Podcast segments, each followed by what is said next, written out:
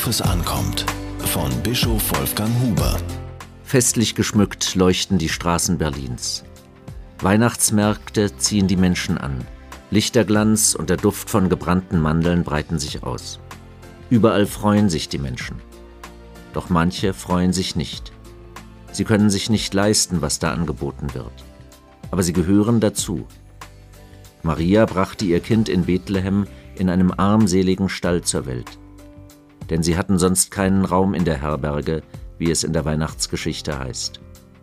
In äußerster Not beginnt Jesus sein Leben und die Hirten von den Feldern ringsherum sind die ersten Gratulanten.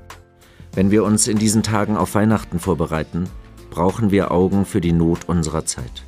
Die Weihnachtsgeschichte gilt auch denen, die heute hungrig oder arm, traurig oder einsam sind. Die Weihnachtsgeschichte gilt ihnen. Mich bewegen in diesen Wochen der Adventszeit besonders die Kinder.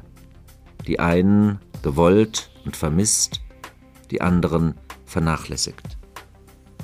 Mütter, die ihre Kinder schmerzlich vermissen, waren im Dezember 2006 in Berlin. 20 Mütter aus Beslan, der Stadt in Nordossetien. Sie haben ihre Kinder in dem grausigen Terrorakt vom 1. September 2004 verloren. Mütter, die zu Waisen geworden sind. 700 Menschen wurden damals verletzt, 400 getötet. Die meisten waren Schülerinnen und Schüler. In den vergangenen Jahren hatten wir überlebende Kinder mit ihren Eltern eingeladen. Dieses Mal waren es Mütter, die um ihre Kinder trauern. Kinderlose Mütter.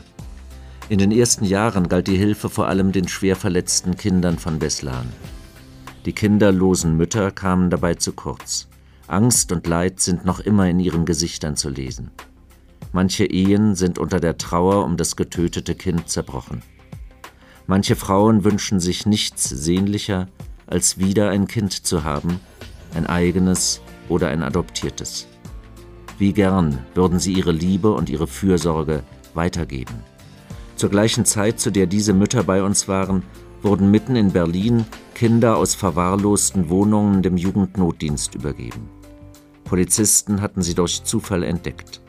Von unbeschreiblichen Zuständen, von Tierexkrementen in der Wohnung und Maden im Kühlschrank ist die Rede. Die Mütter, Väter waren wohl nicht vorhanden, konnten ihren Kindern nicht die Fürsorge und Liebe zuteil werden lassen, die jedes Kind braucht. Weihnachten feiern wir die Geburt des Kindes in der Krippe, mit dem Gott selbst zu uns Menschen kommt. Keiner ist von dieser Botschaft und der Freude darüber ausgeschlossen.